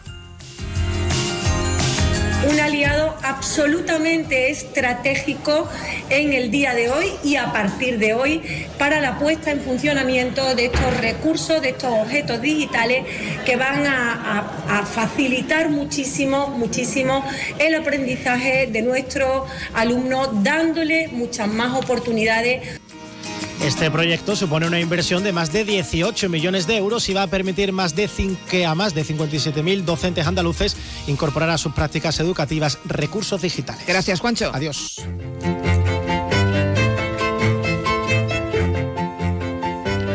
La Universidad CEU Fernando III llega a Sevilla y amplía la actual oferta universitaria en Andalucía con titulaciones, grados, dobles grados y posgrados en las ramas empresariales y técnicas, jurídicas, educación y deporte. Y en una segunda fase, salud y vida. Su proceso de admisión ya está abierto para el próximo curso 2024-2025. José Alberto Parejo es rector de la Universidad CEU Fernando III. Como todo el CEU nace con vocación de excelencia, con una atención prioritaria a sus alumnos, a su formación, eh, tanto profesional como humanística, a su empleabilidad, eh, a su eh, internacionalización, siempre es motor del desarrollo económico, social y cultural. El objetivo de la UF3 es que cada estudiante sea capaz de convertir su vocación en una realidad, desarrollando todo su potencial. Infórmate sobre cómo solicitar ya tu plaza, así como de las becas que se ofrecen. Ven al CEU www.uf3ceu.es.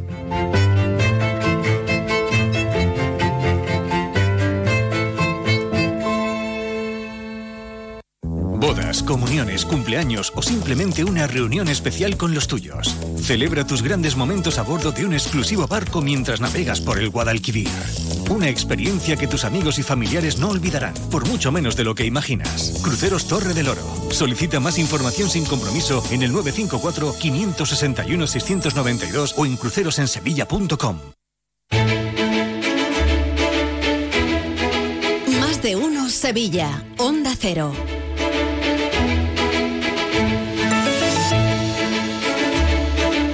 Sevilla va a contar a partir de mañana jueves con una nueva residencia para estudiantes para cubrir eh, en gran parte pues esa demanda creciente ¿no? que hay de, este tipo de establecimientos en, en, nuestra ciudad. Es en la Avenida de la Palmera, es un lugar emblemático y una ciudad Sevilla que cada vez atrae a más estudiantes que vienen de otras provincias, de otros países los vemos a diario y que necesitan este tipo de, soluciones para, para, su estancia aquí. Hablamos de Nobel Student, que abre su primera residencia en Andalucía, Palm Studios, eh, como les digo, en la Avenida de la Palmera, y hablamos con su director, con Álvaro Cons. Álvaro, ¿qué tal? Muy buenas tardes.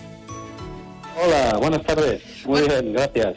Bueno, eh, entiendo que emocionados ante la apertura de Palm Studios, pero eh, no deja de venir de la mano de eh, Nobel Student, que es un grupo que tiene ya mucha experiencia ¿no? en, en soluciones para, uh -huh. para, estos estudiantes en distintos puntos del mundo. Sí, correcto. Eh, bueno, Nobel Student es una marca de residencias para estudiantes que comenzó en, en 2020 en Reino Unido eh, estamos muy enfocados en servicio, en diseño y en sentido de comunidad y bienestar para, para los residentes. Eh, nuestras primeras propiedades abrieron en Sheffield, en Glasgow y en Edimburgo. Y actualmente tenemos presencia en 10 ciudades en Reino Unido y 4 ciudades en España. Eh, en total son 12 priori- eh, propiedades. Y en España estamos ubicados en Salamanca, en Oviedo, en Pamplona y, por supuesto, nuestra última incorporación aquí en, en Palm Studios de Sevilla. En total tenemos 5.246 camas en, en todas las propiedades. De ellas, eh, cu- 544 las tenemos en Palm Studios. Ujú. Eh, cuéntanos precisamente, háblanos de esas instalaciones que habéis desarrollado en Sevilla. Eh, eso es. Pues nada, Palm Studios, que es nuestra nueva oferta de alojamiento. Eh, la inauguración, de hecho, la inauguración oficial la hacemos mañana, el día 25 de enero. Eh, esta propiedad fue diseñada para, para cumplir con todos los criterios de una residencia de primer nivel eh, y con un solo objetivo, hacer que los estudiantes se sientan como en casa o incluso mejor que en casa, ¿no? Estamos eh, ubicados además junto al campus Reina Mercedes, solo a cinco minutitos caminando. Eh, como comenté, 544 camas que, que tenemos disponibles y, y distribuidas en diferentes tipos de habitaciones con una amplia lista de comodidades, ¿vale? Nuestros estudios, además de ser muy amplios en comparación con otras residencias, eh, vienen equipados con lavadora secadora, con lavavajillas y una cocina completa. Eh, estos equipamientos, eh, digamos que son los únicos eh, eh, que, que- que una residencia, digamos, cuenta con Sí. ellos, ¿no? Eh, también tenemos áreas de coworking para trabajos en grupo, áreas de estudio, áreas de juegos, un comedor privado mm, por si quieren reservar para hacer celebraciones, tenemos un gimnasio de última generación, eh, cine aire libre y bueno, nuestra magnífica piscina en la azotea. Además de bueno, personal disponible 24 horas, eh, café gratis todo el día, eh, incluso la limpieza semanal incluida. Bueno, pues y por supuesto los, los suministros, ¿no? Todas las facturas. Eh, eh, todo absolutamente completo, eh, eh, café además Sí. todo el día, para, porque tienen que estudiar muchísimo, tienen que estar despiertos. bueno, recomendamos, re- re- recomendamos que moderen su consumo de cafeína, ¿eh? que luego les puede pasar factura, pero eh, todo al final, eh, Álvaro, eh, para conseguir que los estudiantes que allí estén tengan el mejor ambiente, pues para lo que han ido, ¿no? que es para, para tener una estancia productiva en sus estudios. Exacto. ¿Cómo va a impactar Exacto, eh, pues- eh, Palme Studios en, en la ciudad, en, en- toda esta zona? Pues bueno, a ver, nuestra prioridad es eh, contratar localmente, ¿vale? Cuanto más cercanos sean nuestros proveedores, para nosotros mejor. Eh, este edificio, de hecho, ya ha creado numerosos empleos, tanto empleos directos como empleos indirectos. Actualmente colaboramos con más de 20 empresas locales, especialmente instituciones y escuelas de idiomas, pero por supuesto también proveedores de limpieza, de alimentos y bebidas, eh, ferreterías, tiendas de impresión, gente dedicada a actividades y un largo etcétera, ¿no? Eh, Palm Studios siempre está abierto a la colaboración para mejorar los servicios eh, para con nuestros estudiantes. Además, eh, bueno, debido a su a nuestro tamaño, eh, ayudará a revitalizar, queremos, una zona residencial, como es la Avenida La Palmera, fomentando la apertura de nuevos negocios y contribuyendo a, a cultivar el prestigio educativo de la ciudad de Sevilla, que cabe decir, como has comentado, se encuentra en un momento magnífico y al alza durante los últimos poquitos años, ¿no? Eh, bueno, además la, la presencia, creemos, de estudiantes de diversos orígenes, eh, por supuesto, contribuyen al intercambio cultural, la diversidad de la ciudad y lo que es, eh, creemos que es algo muy positivo. Bueno, pues la inauguración oficial es mañana ¿eh? de estos eh, Palm Studios, esta nueva residencia de estudiantes de Nobel Student en la Avenida de la Palmera. Eh, le deseamos toda clase de suertes a su director, a Álvaro Cons. Gracias por habernos atendido. Muchas Buenas gracias. tardes. A vosotros, buenas tardes. Hasta luego.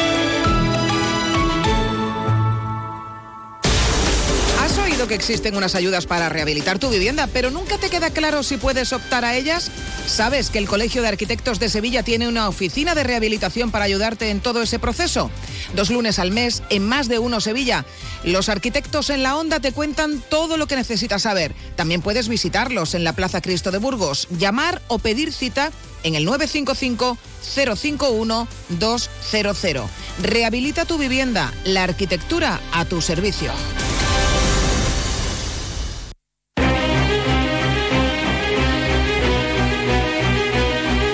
Sevilla también somos más de uno.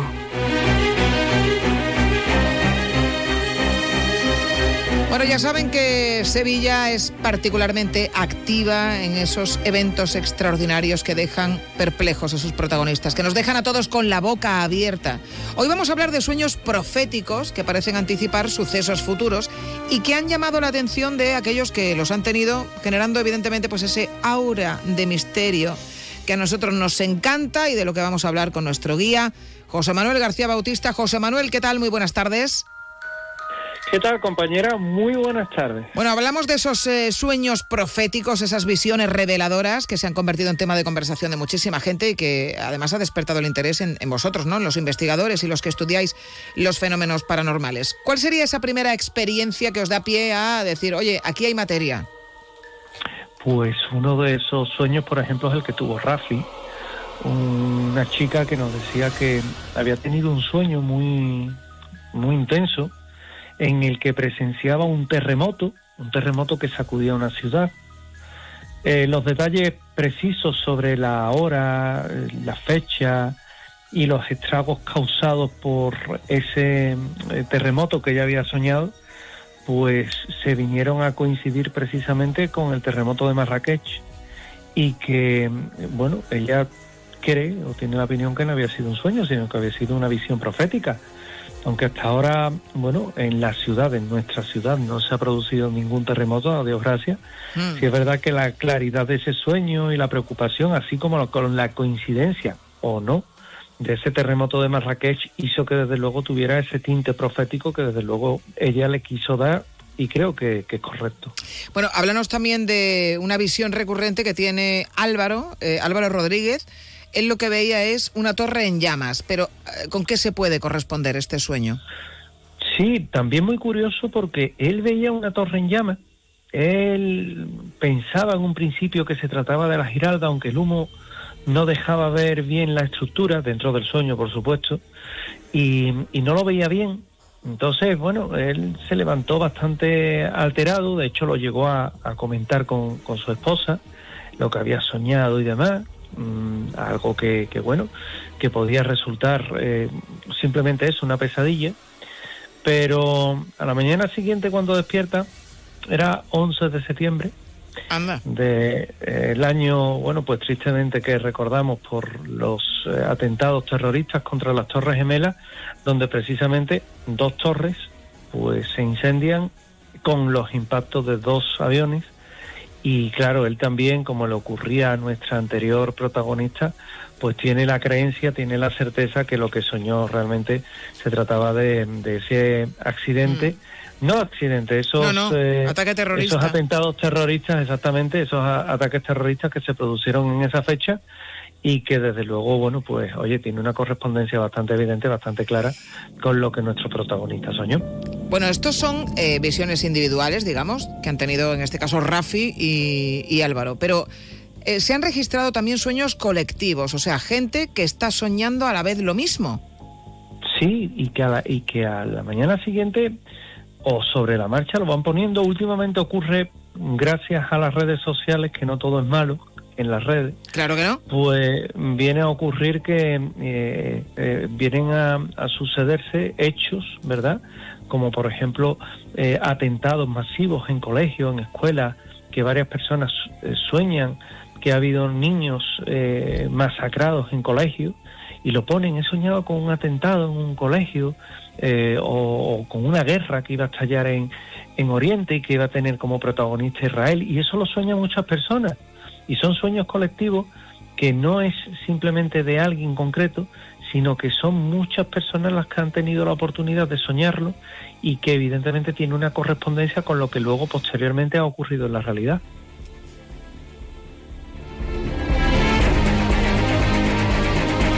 Bueno, evidentemente el tener conocimiento de estos sueños proféticos genera un debate. ¿Qué explicación se le puede dar?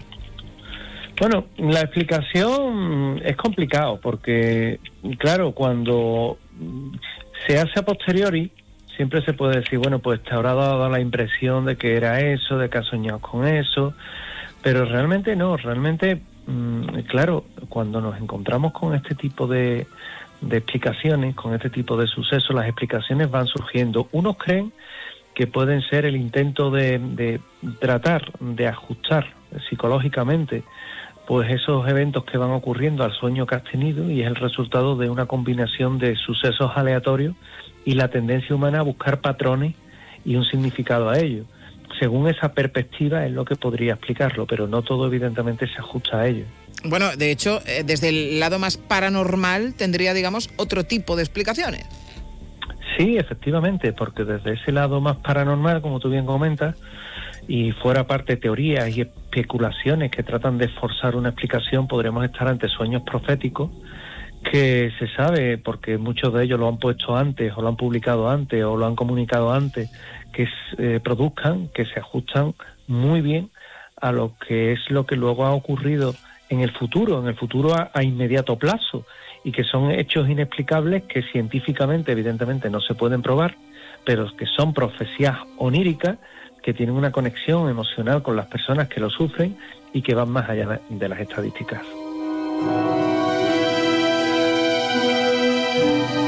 Pues sabes qué te digo, José, que yo he soñado con Maluma y a ver si se cumple la profecía. te, mando, te mando un abrazo fuerte.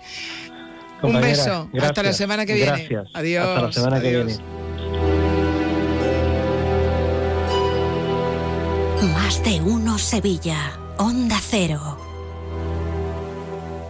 ¿Has dejado de ver a tus amigos desde que vives en Sevilla Este? ¿Cansado de gastar un bonobús entero cada vez que pasas la S30? Ahora todo va a cambiar. Vuelo con destino a Sevilla Este. Embarquen por la puerta La Carne. Nace la nueva ruta aérea Sevilla Este Triana. Pilla ya tus asientos en publiairlines.com. Vamos, publiairlines.com. y vuela de sevillanas maneras. Campaña de la AEPS San Publicito 2024. Y ahora, de la mano de Nimo Grupo y sus concesionarios Toyota Nimo Gordillo y Lexus Sevilla, vamos con la información deportiva.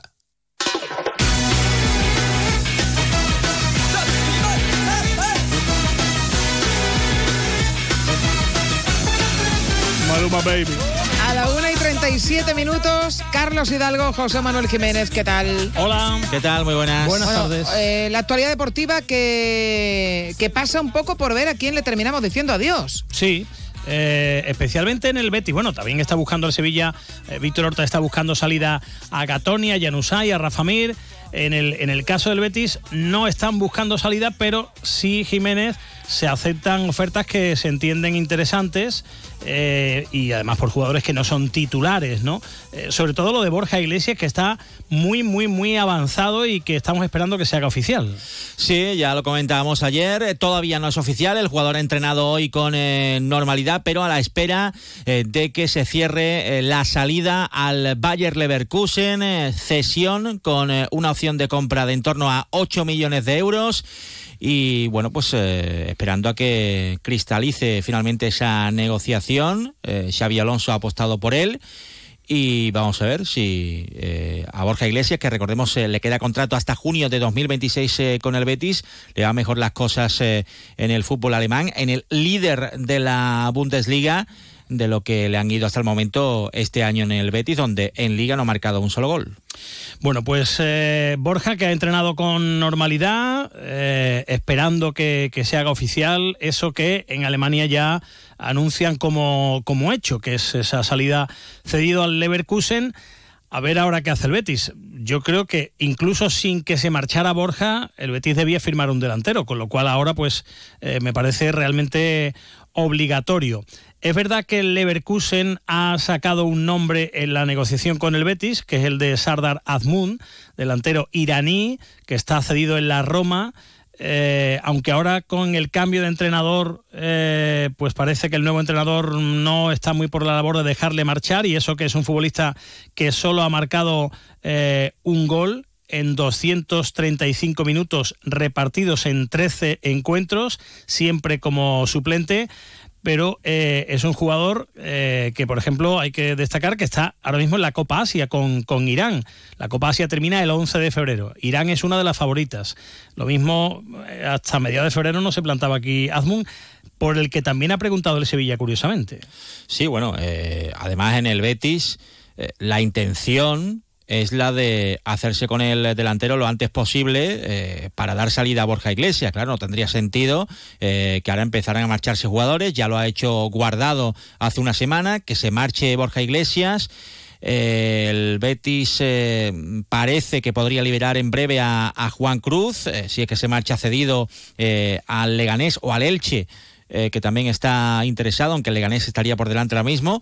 Eh, bueno, se, van jugadores, no, no llega nadie.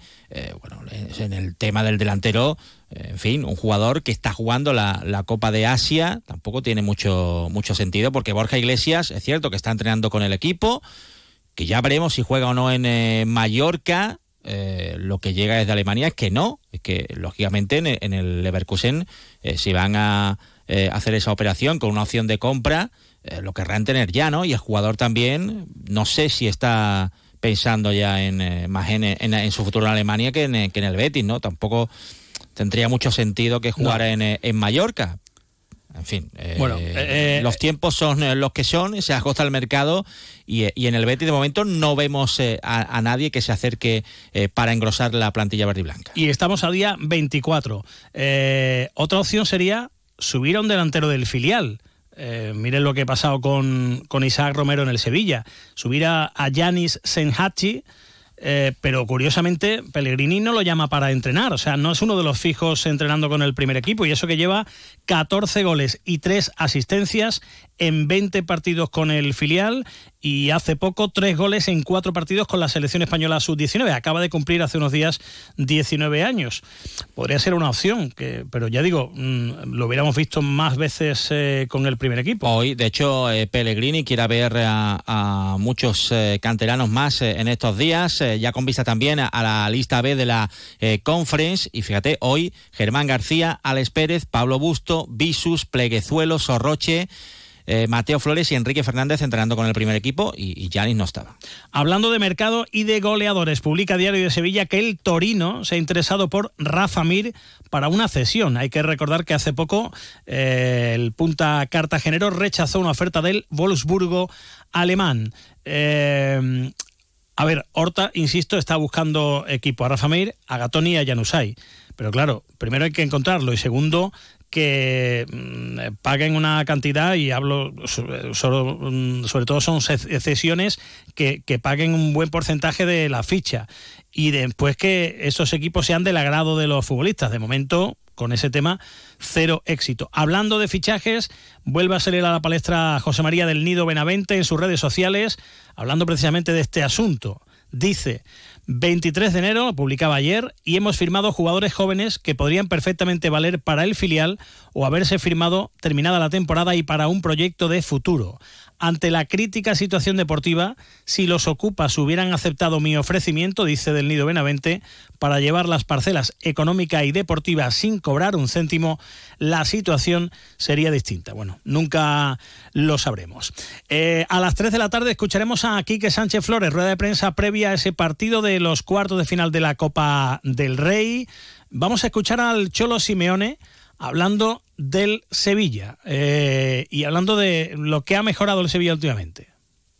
Eh, creo que el mejor partido lo, hicieron en Getafe, sobre todo de resultado, con el Granada también han ganado bien, pero mm, por el juego que se vio, el equipo se lo vio bastante, bastante bien. Está claro de que está en un momento eh, de necesidad, de la misma manera que estamos nosotros con las nuestras y nuestras responsabilidades.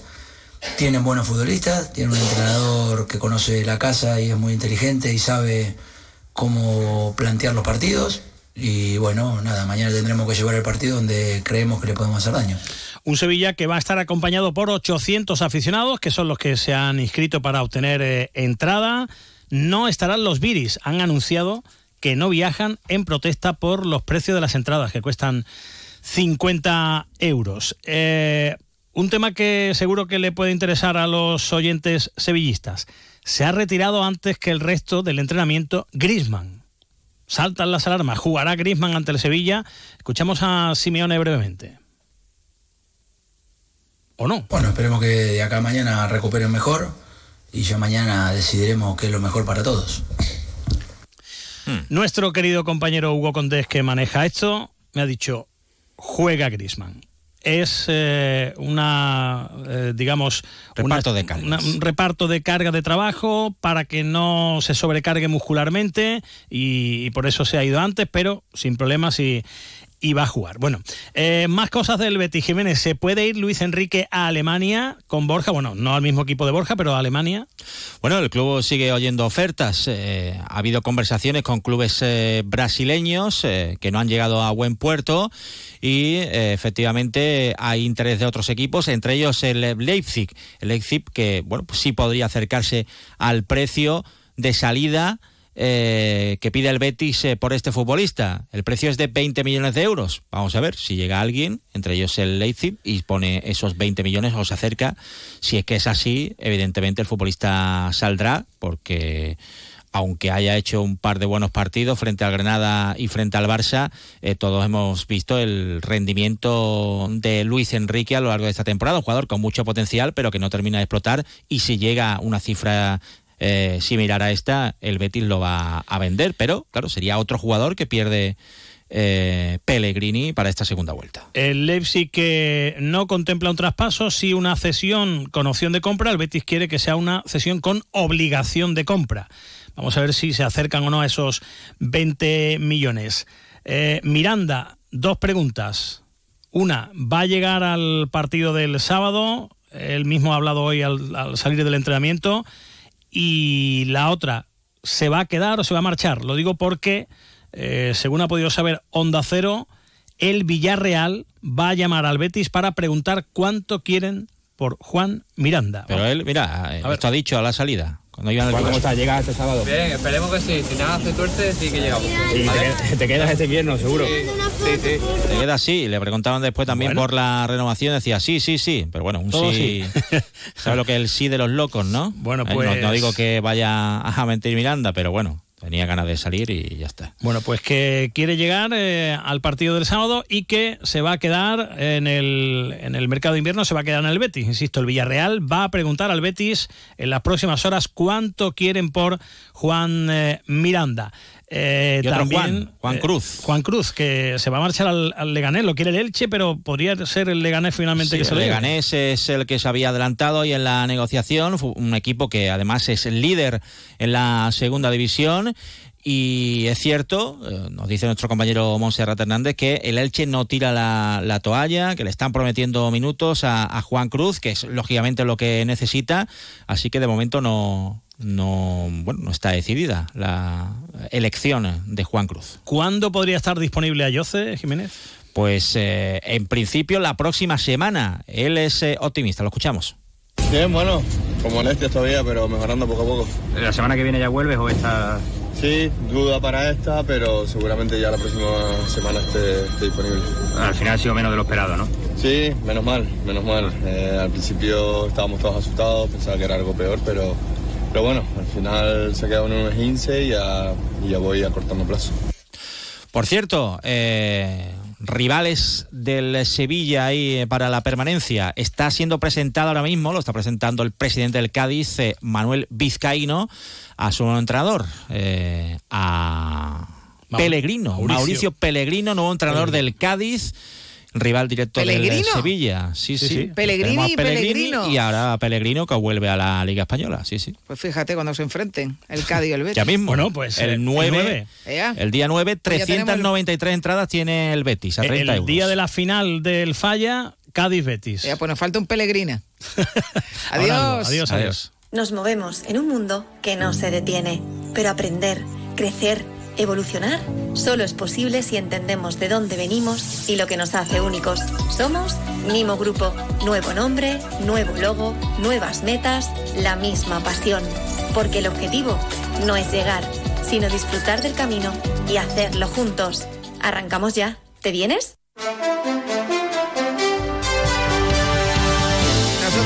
Marchamos, volveremos mañana a partir de las 12 y 20 a compartir con ustedes de nuevo un rato de radio y a contarles cosas interesantes que pasan aquí y donde, bueno, aquí en nuestra ciudad y donde no en nuestra ciudad o nuestra provincia, porque pasan muchas cosas que también nos afectan en otras partes. Llega la información de Andalucía con nuestra compañera Marchacón. Hasta mañana.